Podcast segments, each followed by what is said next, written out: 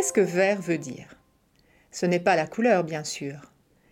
Vert est le mot le plus important du monde parce qu'il est au cœur de la bataille du financement de l'action climatique.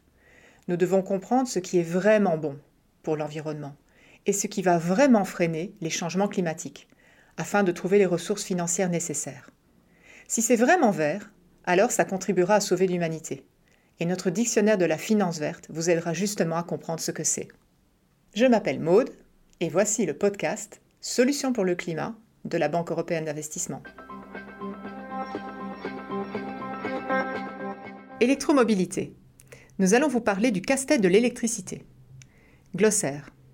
Électromobilité, transport durable. La lutte contre les émissions de carbone et les autres nuisances causées par les transports urbains peut procurer de nombreux bienfaits.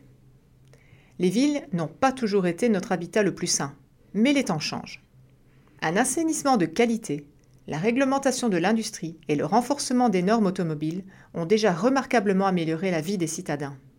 Mais nous pouvons encore aller plus loin. L'un des avantages de la transition vers les véhicules électriques sera de nous débarrasser définitivement des gaz d'échappement. Un véhicule électrique n'est pas seulement plus propre qu'un véhicule à moteur à combustion interne, il est aussi plus efficient. Il ne consomme qu'un tiers de l'énergie requise par voiture traditionnelle. Le nombre de voitures électriques augmente de façon exponentielle. En 2018, le nombre de véhicules électriques en circulation a atteint 5,1 millions, soit un bond de 2 millions par rapport à 2017. Au premier rang des pays friands de ce type de véhicules, il y a la Chine, avec 45% des véhicules électriques, suivi de l'Union européenne avec 24% et des États-Unis avec 22% selon les chiffres de l'Agence internationale de l'énergie.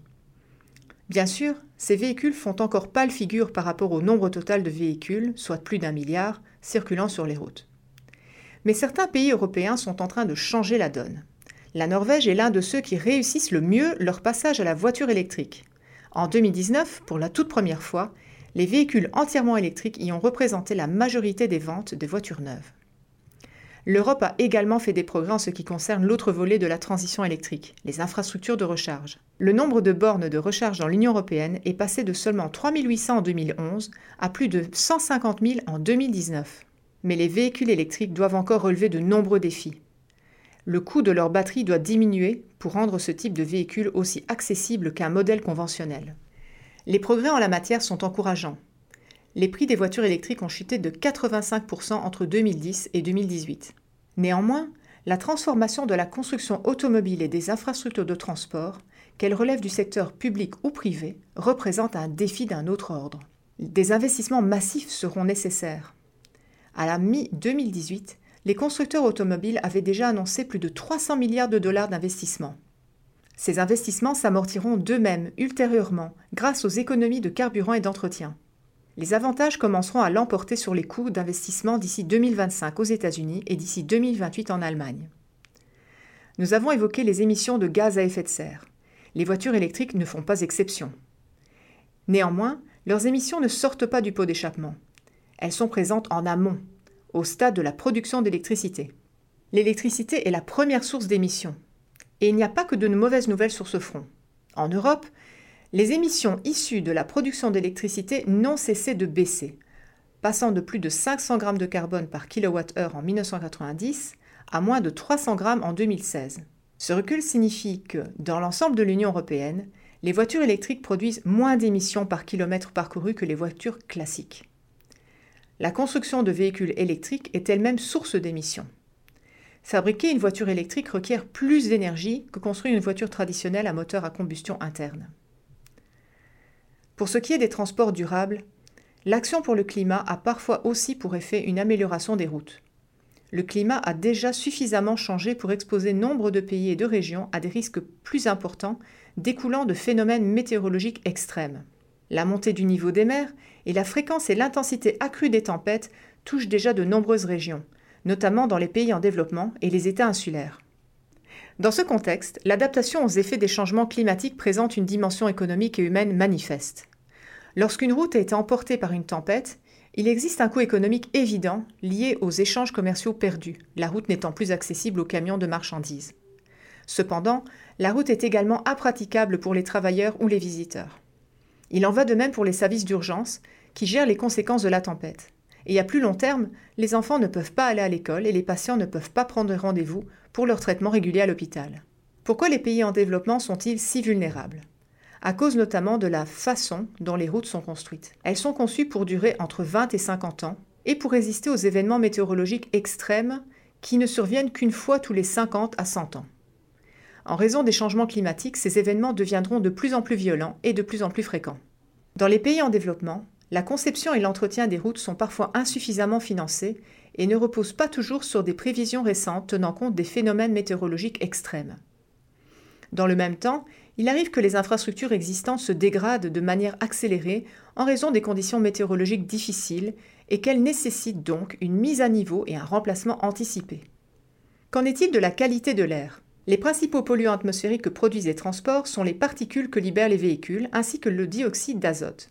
Les véhicules électriques ne consomment pas de carburant et n'émettent donc pas de dioxyde d'azote ou de particules. Ça, c'est un point positif. Mais les voitures électriques provoquent elles aussi des encombrements de la circulation, n'est-ce pas? Et oui, même si toutes nos voitures étaient électriques, nous aurions encore à subir des accidents et des embouteillages. Alors que la sécurité routière dans l'Union européenne s'est considérablement améliorée ces dernières décennies, les routes de l'UE sont les plus sûres au monde, on déplore encore un nombre bien trop élevé de décès et de blessés. La technologie peut être un précieux atout face à ce problème. Les progrès rapides de technologies telles que l'apprentissage automatique, l'échange de données en temps réel ou l'intelligence artificielle sont en train de bouleverser l'industrie automobile ces percées ont permis de développer des véhicules connectés et automatisés. La diffusion de ces véhicules pourrait se révéler aussi révolutionnaire que le passage du cheval à l'automobile. L'adoption future des véhicules à conduite entièrement autonome demeure très incertaine, car elle est tributaire d'une série de facteurs, tels que l'acceptation par le public, les préoccupations en matière de responsabilité et les contraintes législatives. La sécurité figure parmi les avantages souvent cités, plus de 90% de tous les accidents ayant pour origine l'erreur humaine. Mais il existe également des inconvénients. Les véhicules automatisés permettent d'alléger le coût du temps perdu dans les embouteillages, car il est possible de l'employer à autre chose pendant que la voiture se déplace, puisqu'il n'est plus nécessaire de la conduire. Autrement dit, certaines personnes pourraient accepter de passer plus de temps dans la voiture, ce qui ne ferait qu'accroître les encombrements au lieu de les réduire. En 2016, les automobilistes londoniens ont passé plus de 73 heures dans les embouteillages. En l'espace de 73 heures, on peut aller en voiture de Londres au Caire, visiter les pyramides, faire la sieste et s'apprêter à rebrousser chemin. Ou rester coincé dans les bouchons à Londres. Dans les milieux urbains densément peuplés, les modes de transport collectif et partagé, ainsi que le vélo ou la marche, sont des formes de mobilité les plus efficaces. Toutefois, elles ne seront adoptées qu'à condition d'être simples, rapide, sûr et abordable. Nous devons adapter nos villes afin que la marche, le vélo et les transports en commun deviennent des modalités pratiques et rentables pour les habitants des banlieues également. Augmenter le nombre d'usagers des transports en commun signifie renforcer l'attrait de ces derniers, ce qui au passage facilitera aussi leur financement. En aménageant correctement nos villes, nous faciliterons l'emploi des transports en commun. Nous disposons déjà d'un accès immédiat aux données relatives aux transports publics sur nos téléphones, grâce à des applications capables de nous donner le moyen le plus rapide, bus, métro ou tramway, de nous rendre à notre destination. En outre, des services de transport partagés proposant vélo, trottinette électrique, moto ou voiture de petite dimension sont disponibles à chaque coin de rue. Toute la difficulté sera de développer ces services de manière à en faire un atout et non un obstacle, sans trottoir bloqué ni piéton renversé. Nous devons faire en sorte que ces nouveaux services soient sûrs et ne portent pas préjudice au transport public. N'oubliez pas de vous abonner pour accéder à tous les autres épisodes de cette série. C'était Solutions pour le climat depuis la Banque européenne d'investissement.